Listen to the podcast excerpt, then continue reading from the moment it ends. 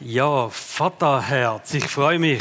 Ein weiterer Teil in dieser Serie darf ich mit euch anschauen. Vaterherz, nächsten Sonntag ist dann der Abschluss dieser Serie mit dem Thema Vaterwunde, mit dem Rudi Eigenherr. Da dürft ihr euch auch schon drauf freuen. So, das schönste Beispiel in der Bibel, wo wir das Vaterherz von Gott sehen, ist für mich die Taufe von Jesus. Ich lese das immer wieder und ich könnte das nicht genug lesen. Ich finde das so ganz coole Verse, die da stehen, wo Jesus sich taufen lassen hat. Also er ist hingegangen, Johannes der Täufer ist am Taufen gewesen. Jesus kommt, lässt sich auch taufen. Das ist am Johannes ein bisschen peinlich gewesen. Das hat er zuerst nicht wollen, aber er hat es dann gemacht und dann ist etwas ganz Spezielles passiert. Lukas 3, Vers 22. Als er nach seiner Taufe betete, öffnete sich der Himmel und der Heilige Geist kam in sichtbarer Gestalt wie eine Taube auf ihn herab und aus dem Himmel sprach eine Stimme, du bist mein geliebter Sohn, an dir habe ich Freude oder Wohlgefallen, je nach Übersetzung wird da ein anderes Wort gebraucht. Aber ich stelle mir vor, was ist das für ein Moment gewesen für Jesus?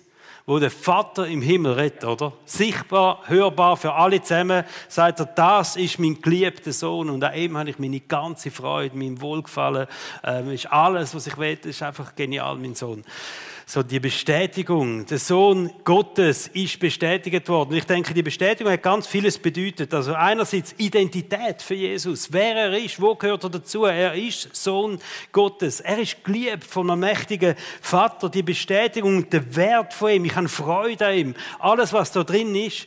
Wir müssen wissen, so die Sachen wie Identität oder geliebt sein, Bestätigung der Wert haben, das sind Grundbedürfnisse, gehören zu den Grundbedürfnissen von einem Menschen.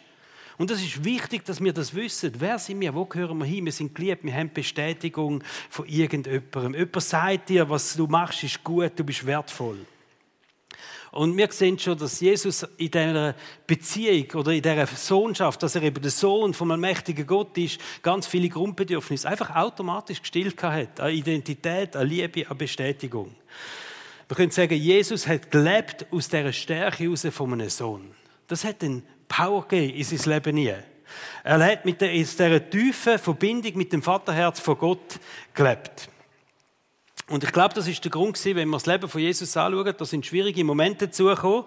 Ähm, da ist er nicht gescheitert in diesen schwierigen Momenten, da hat er durchgehebt, da hat er die Hoffnung behalten, sogar wo er ausgelacht worden ist, verspottet worden ist, wo sie ihn verhaftet haben. Er ist stehen geblieben und er hat gesagt, hey, und ich bin und bleibe der Sohn Gottes. Das ist so eine starke Verwurzelung in dieser Sohnschaft, wo Jesus hatte. Und ich habe lange gedacht, das ist halt einmalig, oder?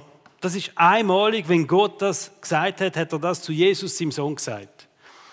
Und dann habe ich einmal gedacht, wäre schön, dass wir Gott einmal zu mir sagen. Hä? Eines Morgens stehe ich auf und dann plötzlich, das ist mein geliebter Sohn vom Himmel, eine Stimme. Und an ihm habe ich total Freude. Wäre schön, wenn man so etwas zu hören. Und dann habe ich immer gedacht, das ist einfach exklusiv ein für Jesus. Aber da gibt es einen Vers im 2. Korinther 6, Vers 18, wo Gott sagt, ich, Gott, werde euer Vater sein. Und jetzt redet er zu uns allen zusammen. Ich, Gott, werde euer Vater sein und ihr werdet meine Söhne und Töchter sein. Das sage ich, der Herr, der allmächtige Gott. Und dann habe ich gemerkt, hey, ich glaube, Gott denkt gleich über mich.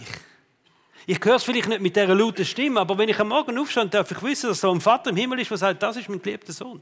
Und du darfst wissen, dass ein Vater im Himmel ist, der sagt, das ist meine geliebte Tochter. Und an er habe ich meine ganze Freude. Oder an ihm, an dem Sohn habe ich meine ganze Freude.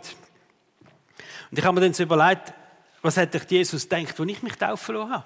Und ich gehe davon aus, er hat ziemlich das Gleiche gedacht. Er hat gedacht, das ist mein geliebter Sohn. Und ihm habe ich meine ganze Freude. Und gehe auch davon aus, dass der Moment, wo du dich taufen lassen hast, Gott ähnlich reagiert hat. Dass der Himmel aufgegangen ist, der Heilige Geist in dein Leben in einer größeren Fülle gekommen ist und die Stimme vom Vater da war. Ob, ob hörbar oder nicht hörbar, aber die Stimme vom Vater ist da gewesen. Das ist meine geliebte Tochter und das ist mein geliebter Sohn. An dem, an ihr habe ich meine ganze Freude. Übrigens, die nächste Taufe ist am 4. Juni. Für alle, die ähm, nicht getauft sind, ist es so etwas Wichtiges, das gehört dazu. Die Bibel sagt, wenn wir an Jesus glauben, dann werden wir von neuem geboren, dann werden wir ein Kind von Gott und wir sollen das bezeugen mit dieser Taufe. So die Taufe, das ist das, das Bekenntnis, das Vater-Sohn-Bekenntnis, wo du sagst, hey, und ich gehöre zu dem allmächtigen Gott, ich, ich bin sein Kind. Und Gott halt auch dann sagt, ja, und das ist mein Sohn, das ist meine Tochter. Und ich will dich motivieren, wenn du noch nicht getauft worden bist, wenn du dich aufgrund von dem, und wir reden jetzt nicht von der Kindertaufe, sondern wenn du dich als erwachsener Mensch aufgrund von dem Glauben noch nicht taufen lassen hast, dann mach das unbedingt. Wenn du Fragen hast dazu, komm zu mir, wir können gerne miteinander ein bisschen darüber. Also Sonntag, 4. Juni, werden wir da Ihnen wieder eine Gelegenheit haben, sich taufen zu lassen. Also zurück. Es gibt nichts, was in deinem Leben dir mehr Stärke gibt, als dass du Sohn und Tochter vom allmächtigen Gott bist. Und wir können auch sagen, der Status, dass du Sohn Gottes sein, dass du Tochter Gottes sein, das ist einfach das größte Potenzial in deinem Leben. Wenn wir uns dem bewusst sind, dann haben wir so viel, wo wir darauf zurückgreifen können in unserem Leben. In guten Momenten, aber auch in schlechten Momenten, in schwierigen Momenten, wo wir können uns daran heben und sagen, hey, ich bin Sohn, ich bin Tochter vom allmächtigen Gott. Die Frage, die wir heute miteinander anschauen, wie können wir weiter, oder wie können wir in dieser Identität als Kind von Gott, wie können wir da drin wachsen? Oder einfacher formuliert, gibt es so konkrete Schritte, die wir machen können, so in die Nähe von dem Vaterherz? Das schauen wir miteinander an. Ganz konkrete Schritt. Und da musst du dich jetzt ein bisschen challengen lassen. Es kommt ein bisschen eine volle Ladung von ein paar Punkten. Und ich hoffe schon, dass es dich ein bisschen herausfordern tut heute Morgen. Also heute ist nicht einfach zum äh, Zurücklehnen, sondern heute ist etwas zum voll dabei sein, mitdenken, mitmachen, mitstudieren. Erster Punkt. Vertrau dem Vater voll und ganz. Das klingt völlig easy. Aber ich glaube, das ist der erste und wichtigste Schritt überhaupt, wenn man näher an das Vaterherz will. Vertrau dem Vater. Vertrau ihm. Voll und ganz. Vertrau dem Vater im Himmel. Hör auf, dir Sorgen zu machen. Hör auf, dir Sorgen zu machen, sondern lern am Vater im Himmel zu vertrauen. Ganz wichtiger Schritt in deinem Leben. Da gibt es eine Stelle, Matthäus, Evangelium Kapitel 6, da ist Jesus mit Leuten zusammen und die haben sich auch Sorgen gemacht um das Essen, Kleidung, Wohlstand, so ein bisschen. Einfach, was man so uns alles kann Sorgen machen kann. Und dann hat Jesus mit denen geredet und gesagt, hey, schaut euch mal die Lilien an, zum Beispiel, auf dem Feld. Wunderbare, schöne Blumen. Und schaut sie an. Man kann es nicht hingehen und schaut mal, was das für eine prachtvolle Blumen ist. Und dann sagt er, was denkt ihr? Hat die Lilie gemacht, dass sie so schön aussieht? Und sagt er, sie sieht sogar schöner aus, wie der, der König Salomo in seiner ganzen Pracht. Wir wissen, König Salomo ist der Inbegriff für Reichtum und Prunk. Und er sagt, aber die Blume ist doch schöner, wenn wir ehrlich sind, sie ist schöner wie der Salomo.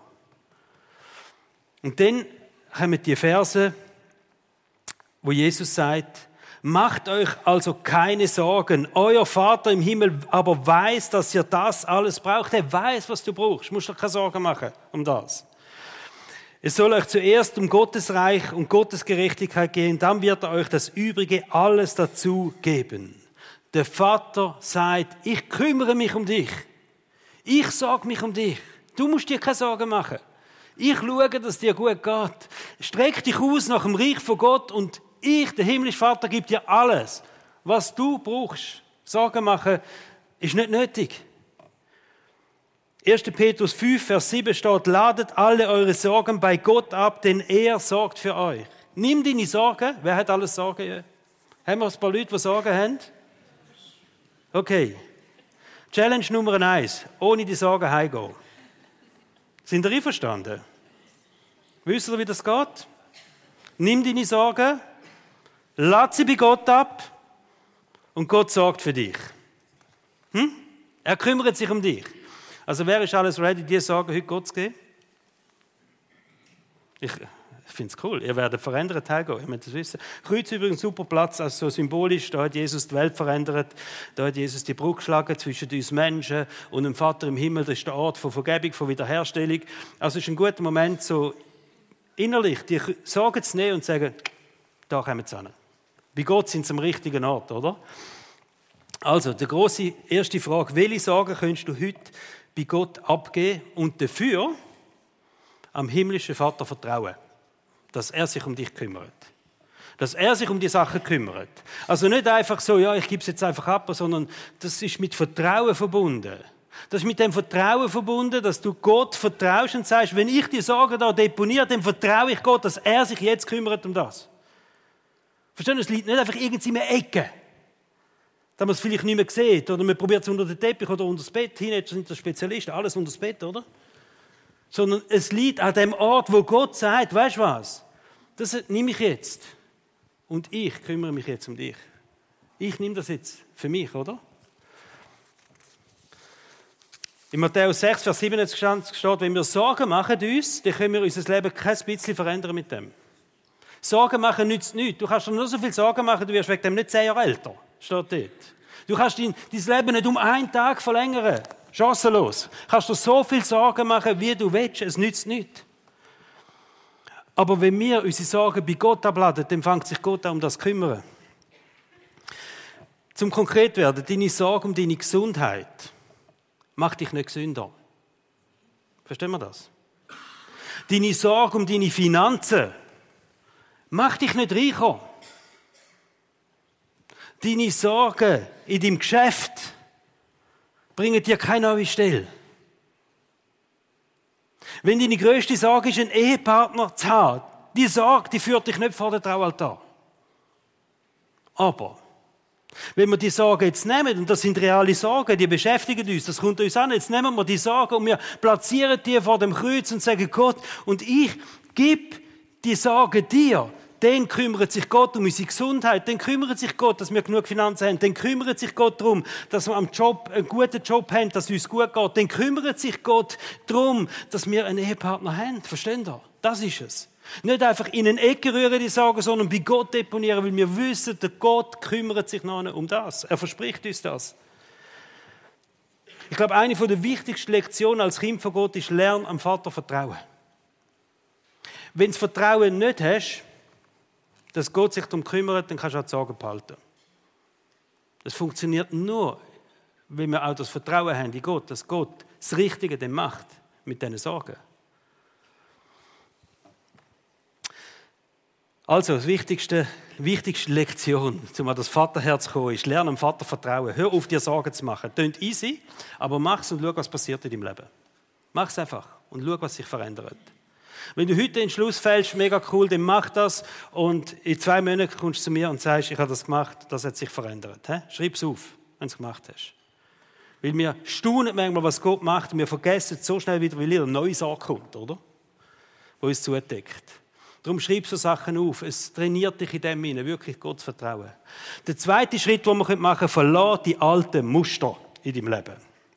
Da gibt es die Geschichte vom Volk Israel. Das Volk Israel hat über Generationen, es sind 400 Jahre gewesen, als Sklaven gelebt. Verstehen ihr? In Ägypten, das ist eine Sklavennation gewesen. Die haben gedacht, wie ein Sklav denkt. Die haben, die haben gehandelt, wie ein, die haben geredet, wie ein Sklave. Es sind einfach Sklaven gewesen, über Generationen. Großvater Sklav, Urgroßvater Sklav, mein Vater Sklav, ich auch Sklave. So haben sie gelebt. Und so haben sie gedacht. Und dann kommt Gott und sagt, hey, ich führe euch jetzt, ist genug, ich führe euch jetzt in ein verheißtes Land, wo als freie Menschen leben können, wo ihr mein Volk sein könnt, äh, wo es euch gut geht, wo ihr nichts werden vermissen. Und sie sind losgezogen und die Absicht von Gott ist, sie, in ein Land zu führen. Das ist vielleicht, wenn man zu Fuß ist und noch ein bisschen Pause macht dazwischen. Ähm, aber in drei Wochen ist man dort. Also ist die Absicht von Gott, ich führe euch in das Land. Und die sind losgezogen, als Sklaven losgezogen und sind satte 40 Jahre unterwegs gewesen. 40 Jahre für einen Weg, wo eigentlich drei Wochen gegangen wäre. Folgende Symbolik ist dahinter, dass dich Gott kann in deine Freiheit führen, lange drei Wochen, einen kurzen Moment. Aber manchmal braucht es 40 Jahre, bis du deine alten Gewohnheiten los wirst. So ist 40 Jahre gegangen bei dem Volk, bei dieser Sklavennation, bis sie gelernt haben, was es heißt, das Volk von Gott zu sein. Und es ist interessant, es ist keiner aus der ersten Generation, aus der Generation, die ausgezogen ist, ist noch in das verheißene Land gekommen. Es hat eine neue Generation da sein, eine neue Generation mit einem neuen Denken. Und das zeigt, wie wichtig dass das neue Denken ist als Kind von Gott. Ich weiß nicht, wie alt du bist, aber sind da alle irgendwie zwischen 16 ähm, und 80 oder ein bisschen mehr sogar. Und je nachdem, dein Leben hat dich geprägt. Dein Umfeld hat dich geprägt, Gesellschaft prägt dich. In einer Art und Weise, wenn vielleicht ohne Gott bist, dann hast du noch einen größeren Einfluss, Einfluss von dem. Aber auch wir, die mit Gott unterwegs sind, wir werden prägt von all dem. Und die Bibel sagt, das alte Denken musst du loslassen. Du musst deine alten Muster loslassen. Du musst etwas Neues machen als Christ. Die Bibel redet davon, es ist wie ein Kleid. Ein altes Kleid abziehen und ein neues Kleid anlegen. Und das neue Kleid ist das neue Denken und das ist das neue Handeln auch, einfach das neue Fühlen auch, das wir haben als Kind von Gott. Die Frage ist, wo hast du Gedanken? Das ist wieder eine wichtige Frage. Wo hast du Gedanken oder Verhaltensmuster, wo nicht eigentlich dem Lifestyle oder der Mentalität von einem Kind von Gott entsprechen? Wo hast du das in deinem Leben? Wo du genau weißt, ja, da denke ich eigentlich nicht, wie ich sollte als Kind von Gott. Als Kind von Gott dürfte ich anders denken. Ich dürfte freier sein in dem Moment. Ich dürfte hoffnungsvoller sein. Ich dürfte zuversichtlicher sein. Aber ich kann nicht das denken und ich kann nicht das halten. Ich muss mich gar nicht so reizen Ich muss gar nicht das und das machen. Weil ich bin ein Kind von Gott. Wo hast du genau solche Sachen in deinem Leben? Alte Muster, wo du sagst, die will ich loslassen. Alte Muster loslassen ist ein Schritt, ein wichtiger Schritt an das Vaterherz von Gott. Und ich will dich ermutigen, wirklich, ich will dich ermutigen, nimm deine alten Kleider. Nimm die Kleider von Neid, nimm die Kleider von Minderwert, nimm die Kleider von Egoismus oder wie auch immer die Kleider heißen und zieh sie ab. Und leg ein neues Kleid an. Ein neues Verhalten, ein neues, einfach eine neue Art, wirklich auch zu sein und zu leben, das, was Gott für dich will. Da gibt es ja die coole Geschichte in der Bibel. Äh, es ist die Geschichte, steht Titel meistens der verlorene Sohn. Das ist eine sinnbildliche Geschichte, wo es darum geht, eigentlich um das Vater-Sohn, Vater-Kind-Verhältnis von Gott zu uns Menschen. Und der Sohn, der geht dann weg, der sagt, er schießt mir jetzt einfach an, daheim beim Vater, und er geht und zieht los, und irgendwann kehrt er um, weil er merkt, es zieht mich zurück an das Vaterherz an. Und er kehrt um, und es ist ihm schlecht gegangen da wirklich, und er kommt übel her und steht vor seinem Vater. Und das Übel dorthin das meine ich jetzt wirklich mit allem, was er gemacht hat in seinem Leben. Der hat eine prägende Zeit, eine schlecht prägende Zeit in seinem Leben. Und der Vater macht als erstes, er gibt ihm ein neues Kleid. Und das ist die Symbolik da dahinter, dass wir wissen, Gott gibt uns ein Kleid, das uns als Sohn würdig macht. Unserem Denken, unserem Verhalten, unserem Fühlen. Rein. Aber wir müssen bereit sein, unsere alten Gewohnheiten ablegen, unsere alten Kleider wirklich sagen, und ich ziehe jetzt das ab. Und es kann dir passieren, am Morgen stehst du auf, fühlst dich noch gut, am Mittag denkst du, was habe ich wieder die alten Lümpen an, oder? Und dann merkst du, du bist im alten Muster drin und dann gehst du schnell weg und ziehst dich wieder um und leist wieder dein Sohnkleid an, leist wieder dein Tochterkleid an und sagst, ja, und ich bin Sohn und Tochter von einem mächtigen Gott. Der dritte Punkt. Akzeptier die Geschichte, die der Vater mit dir schreibt. Also der dritte Schritt an das Vaterherz ist, akzeptier die Geschichte, die der Vater im Himmel mit dir schreibt. Freu dich an dem Weg, wo Gott mit dir geht. Du musst wissen, Gott geht mit dir einen anderen Weg, weder mit dem Hans, dem Vreneli, dem Heiri, dem Nati oder so. Gott hat einen eigenen Weg für dich. Und wir denken immer, was macht er jetzt mit dem anderen? Was hat jetzt der andere? Oder? Aber freu dich an dem Weg, wo Gott mit dir geht. Bist dankbar für den Weg, wo Gott mit dir geht. Wie zufrieden bist du mit dem Weg, wo Gott mit dir geht? Jetzt einfach mal einen Moment in dich hinschauen. Und sagen, kann ich sagen, okay Gott, danke vielmals. Du bist bei mir. Wenn du bei mir bist, ist der Weg kein Zeichen. Auch wenn dir vielleicht das nicht gerade passt. Aber kannst du sagen, hey, ich, ich will dankbar sein für den Weg, wo Gott mit mir geht, weil Gott, der, der ist schon okay, oder? Der weiß, was er macht. Und jetzt Gott an meiner Seite. Bin ich dankbar für den Weg, wo Gott mit mir geht? Kann ich das von Herzen sagen? Oder wünschen wir uns das, was andere haben? Wünschen wir uns das, was andere mit Gott erleben? Wünschen wir uns das, was Gott anderen gibt und sagen, oh, die anderen, die mega cool, oder? Was die haben, was die erleben. Die Geschichte vom verlorenen Sohn, als ich vorne ähm, anfange zu erzählen, da gibt es noch einen zweiten Sohn, der ältere Sohn. Es sind eigentlich zwei Söhne gewesen. Der ältere Sohn, der ist daheim geblieben beim Vater und der hat es eigentlich gut gehabt und der hat die Zeit beim Vater mega genossen und es ist einfach ein cooles Leben gewesen beim Vater. Der hat gar nicht den Gedanken nicht, nicht verschwendet, nicht mal ein bisschen. Ich könnte mal gehen. Er hat ja alles gehabt beim Vater. Er ist Zufriedenheit, oder? Freude, Vater in der Nähe, ein cooler Hof, alles zusammen. Mir geht's gut beim Vater. Er hat erst ein Problem bekommen. Wisst ihr wann? Wann hat der ältere Sohn, die jetzt mit dir ähm, mitstudieren, die das, die Geschichte kennen, schon mal gelesen haben in der Bibel, wann hat der ältere Sohn ein Problem bekommen? Wo der Jünger wieder heimgekommen ist. Sharon, 100 Punkte. Wo der Jünger wieder heimgekommen ist. Erst da hat das Problem bekommen. Wo der Jünger plötzlich etwas bekommen hat, wo er denkt, das hat der Vater mir noch gar nicht gegeben. Jetzt kommt er das über.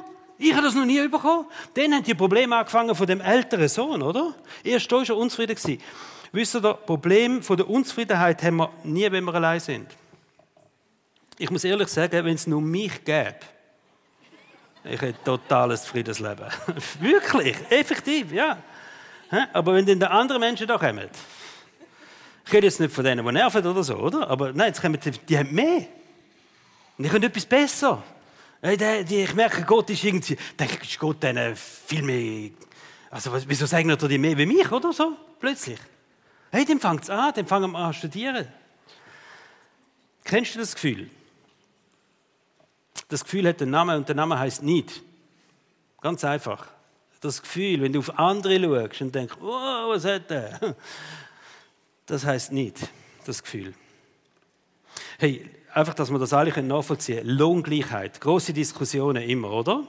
Wir alle zusammen, wir wollen für das Gleiche, wenn wir das Gleiche machen, wenn wir die gleiche Verantwortung tragen, dann werden wir gleich viel verdienen. Das ist ja so. Und ihr müsst wissen, ich bin totaler Befürworter von dem. Also ich finde, das ist wichtig, vor allem wenn es im Geschlechterbereich geht, Männer und Frauen. Ich finde, also, aber dass ihr mich richtig versteht, oder? Aber jetzt müssen wir uns gleich noch mal anschauen, was passiert denn mit dieser Lohngleichheit, mit dem, mit dem Bestreben nach Lohngleichheit. Also du kannst einen Job haben, du bist eigentlich mega zufrieden in einer Firma, hast einen coolen Job, du hast deinen Lohn, du freust dich, kannst gerne arbeiten. Jetzt eines Tages erfahrst du, dass dein Kollege, der das Gleiche macht, aber noch nicht so lange in der Firma ist, drei Jahre jünger ist, mehr verdient. Wie zufrieden bist du noch mit dem Job? Wie zufrieden bist du noch mit dem Chef? Wie zufrieden bist du noch mit dem Lohn?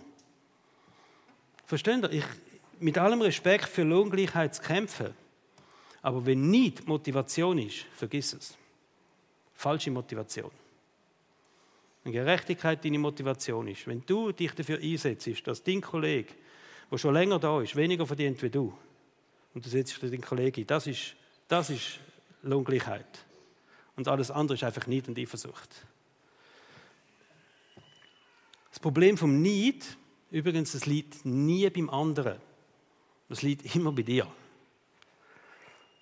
Es wird immer jemanden geben, wo dich ungerecht behandelt, wo dich übervorteilt, wo mehr kommt, wo mehr beachtet wird, wo mehr geliebt wird. Es gibt immer so Menschen. Und du wirst immer die Herausforderung haben. Wenn du als Mitarbeiter oder als Leiter hoffst, das gilt für beide, das gilt für den Chef für den Mitarbeiter, ähm, es spielt keine Rolle. Wenn du hoffst, dass du immer gebührend beachtet und immer gebührend gewertschätzt wirst für das, was du machst, dann kann ich dir heute sagen, vergiss es. Es funktioniert nicht so. Du kannst die Hoffnung beerdigen, von den Menschen immer gerecht behandelt zu werden. Und ich empfehle dir eins, hör auf vergleichen. Nicht macht kaputt, nicht zerstört nur. Und Neid führt dich weg vom Vaterherz. Das ist ja so. Gerade wenn wir anfangen, Sachen zu schauen, wieso hat Gott dem das gegeben, wieso kommt Gott, weiß ich nicht was, du wünschst das schon lange, bettest schon lange für das, der andere kommt es über, hat vielleicht nicht mal für das bettet, oder? Hör auf zu vergleichen mit den anderen. Und jetzt kommt die Frage, die herausfordert. Wie dankbar bist du also für den Weg, wo Gott mit dir geht, für das, was Gott dir gibt und dir anvertraut hat. Wie dankbar bist du für das? Das musst du dir ganz ehrlich überlegen.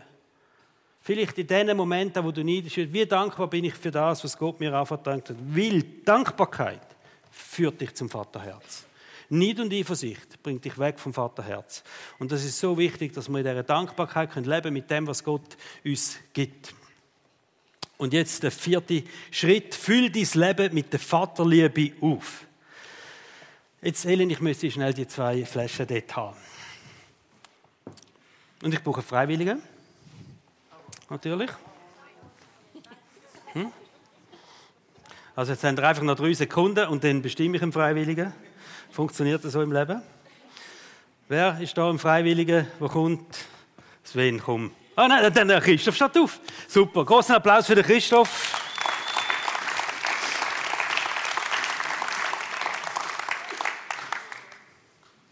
Christoph, das bist du. Hä? Jetzt Sinnbild, darfst du das heben? Das bist du. Das ist keine Flasche, das ist eine Karaffe. Also, bitte. Hä? Gut. Also Christoph, das bist du. Und ich bin Gott, der dich schafft. So. Also, Christoph. Wo Gott dich geschaffen hat, hat er angefangen und hat gesagt, Schönheit. Oh, noch nicht. Du hast Vertrauen. Ja. Schönheit. Also, hat einfach mal gedacht, Schönheit, oder? Kraft. Intelligenz. Charakter. Hm? Was willst du noch? Was wünschst du noch so? Also von Gott, weißt du? Also, du musst wissen, Gott nimmt aus der Fülle, oder? Das, das, was drin ist, kommt aus einer Quelle. Unerschöpfliche Quelle von Gott. So hat er dich geschaffen und gesagt, jetzt muss ich schauen, was geben wir alles ins Leben? Fähigkeiten. Kommt schon noch etwas, Gaben. Hä? Noch, noch ein mehr.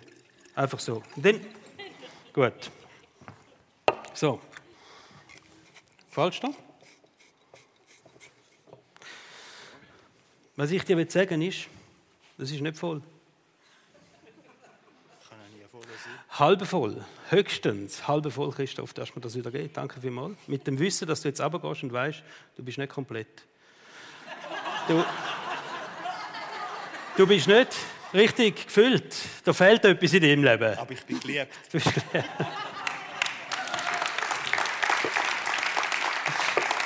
Danke vielmals, Christoph. Also, wo Gott dich geschaffen hat, hat das genau so funktioniert, oder? Er hat das zusammengemixt, das sind immer auch unterschiedlich. Die einen haben ein bisschen mehr von dem, die anderen ein bisschen weniger von dem und so weiter. Also, ähm, aber Gott hat dich geschaffen, hat dich wirklich dein Leben gefüllt eigentlich, oder? Und jetzt kommt die bittere Wahrheit, aber nur bis zur Hälfte. Du bist nicht komplett, du bist eigentlich nur halb voll. Also, das meine ich jetzt im Sinn von innerlicher Fülle, oder? Also nicht, nicht Alkoholiker jetzt unter uns ansprechen oder so. Einfach, da fehlt etwas in deinem Leben. Du bist nicht ganz voll. Da fehlt noch etwas von Gott. Was hat Gott sich gedacht, als er aufgehört hat, als er dich geschaffen hat, in der Hälfte? Was hat sich Gott überlegt? Hat Gott irgendeine Idee gesehen, was machen? Will ich, dass die alle halb voll rumlaufen? Ist das wirklich die Absicht von Gott, oder? Hat ja noch mehr Platz in dem Leben. Wieso hat Gott aufgehört? Was hat sich Gott überlegt? Gott hat eine Absicht gehabt. Gott hat gesagt, ich schaffe den Mensch und ich fülle ihn bis zur Hälfte. Und die restliche Hälfte fülle ich mit etwas ganz Speziellem auf. Die restliche Hälfte im Leben von jedem Mensch fülle ich auf mit der Vaterliebe. Vaterliebe ist das Einzige, was dich komplett machen kann in deinem Leben. Vaterliebe ist das Einzige, was die Lehre, die in deinem Leben noch ist, wieder kann auffüllen kann. Und meine Frage ist, mit was füllst du denn das auf? Das ist genau das, was die Menschen spüren. Genau das, was die Menschen sagen, ich merke, da fehlt noch etwas. Ich bin nicht komplett so. Und sie gehen an und sagen, vielleicht mit noch mehr Schönheit kann ich das auffüllen, oder? Vielleicht mit noch ein bisschen mehr Kraft, mit noch ein bisschen mehr Geld, mit noch ein bisschen mehr Ansehen und es kommt mir so vor, wie wenn sie anfangen, den Lumpen auswinden und dann ein paar Tropfen in mein Leben, das muss irgendwie voll werden. Aber es wird nicht voll. Weil es ist eine Leere, die da ist, die du nicht kannst füllen mit ein bisschen von dem und ein bisschen von dem und ein bisschen von dem. Sondern Gott hat die Absicht gesagt, ich fülle das auf mit meiner Vaterliebe. Ich möchte dich fragen, mit was fühlst du die Leere in deinem Leben? Ganz ehrlich. Wenn du das Gefühl hast, wir kennen alle die Gefühle, Plötzlich so, hey, jetzt fehlt etwas, ich brauche jetzt etwas. Mit was fühlst du denn die Lehre auf in deinem Leben? Mit was fühlst du die auf? Mit Leistung, Erfolg, Schönheit, Fitness, Sexualität, Beziehungen? Mit was willst du das ausfüllen? Römer 5, Vers 5 sagt, denn die Liebe Gottes ist ausgegossen in unsere Herzen durch den Heiligen Geist, der uns gegeben ist. Das Einzige, was dies Leben kann füllen, ist die Liebe von Gott. Und die Bibel sagt, die Liebe von Gott, die ist ausgossen durch den Heiligen Geist. Und wir müssen verstehen, was das für ein Vorrecht ist. Dass wir wissen, dass Gott, Vater und Sohn durch den Heiligen Geist in unser Leben kommen. Jesus sagt, und ich bringe dir die Fülle in deinem Leben. Ich bin gekommen, um Fülle zu bringen in deinem Leben. Was meint er mit der Fülle? Ich glaube, primär Fülle kann man verschieden deuten, aber primär meint er, ich bekomme, dass die Liebe von Gott wieder ausgossen ist in deinem Leben und dass du darfst komplett sein und dass du darfst ganz sein, dass du voll darfst sein, gefüllt mit der Liebe von Gott. Und ich glaube, je mehr Raum, dass wir am Heiligen Geist gehen, wie der Heilige Geist wird beschrieben als die Liebe von Gott, die in uns innen ist, ausgossen in unser Leben hier. Je mehr Raum, dass wir am Heiligen Geist gehen, umso mehr werden wir in dieser Liebe von Gott innen sein.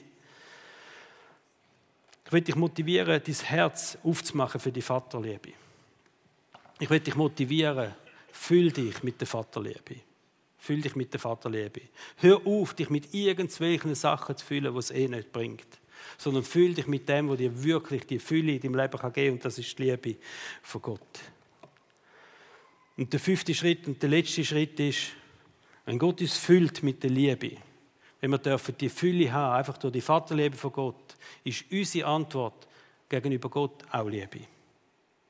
Dass wir können sagen, hey Gott, ich will dir mit Liebe antworten. Das ist meine Antwort auf deine Liebe, ist auch Liebe. Und du musst wissen, Gott wünscht sich von dir geliebt zu werden. Gott wünscht sich nicht, dass du ein Mensch bist, der leistet, leistet, leistet. Gott wünscht nicht einfach, dass du sagst, ich will also recht viel verdienen, ich kann noch 10% von seinem Geld kann wieder irgendwelchen Menschen spenden, in Kirche spenden und gut tun mit dem.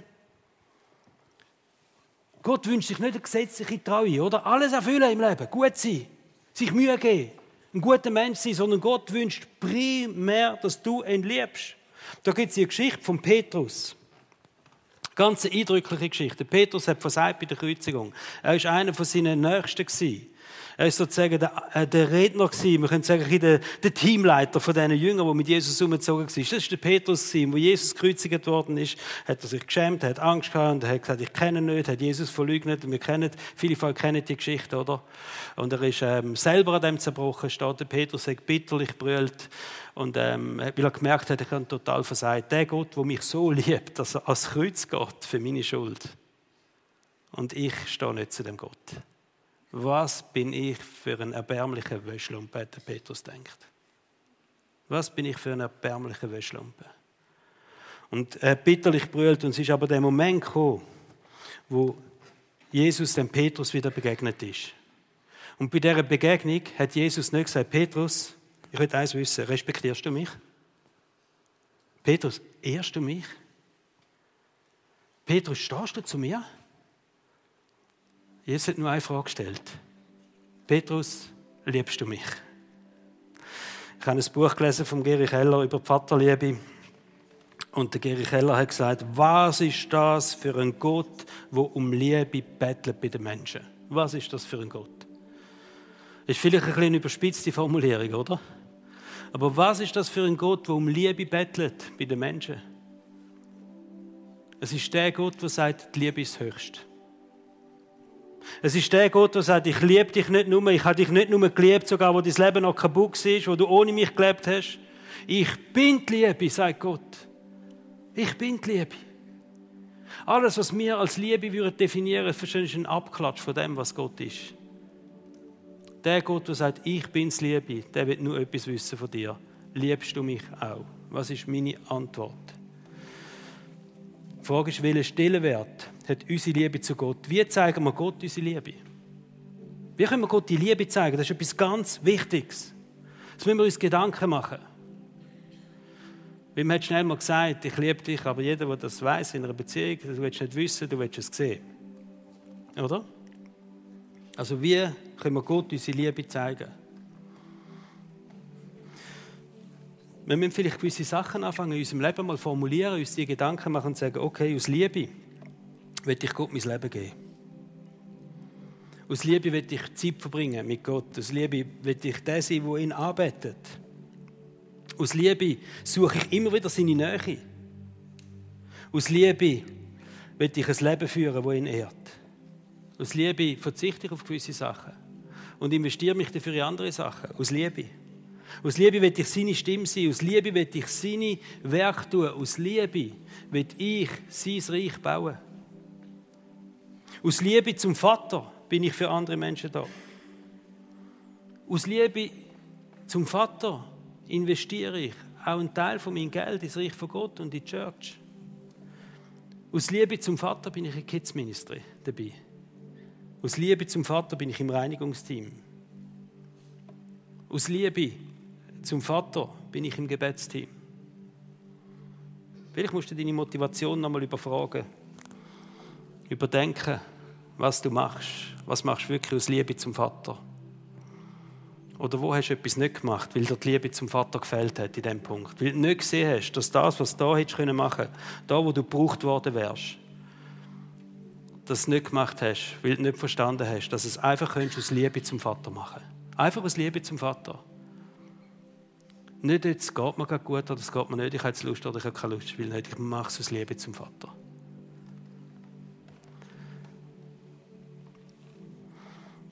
Die Liebe zu Gott hat viele Gesichter. Ich glaube wirklich viele Gesichter. Aber wichtig ist, dass wir unsere Liebe zu Gott das Gesicht geben. Letztendlich zeigt sich unsere Liebe zu Gott in dem, was wir machen. Ich will mit euch ein paar Verse lesen zum Abschluss aus dem Epheserbrief. Und ihr dürft die Augen einfach jetzt zumachen.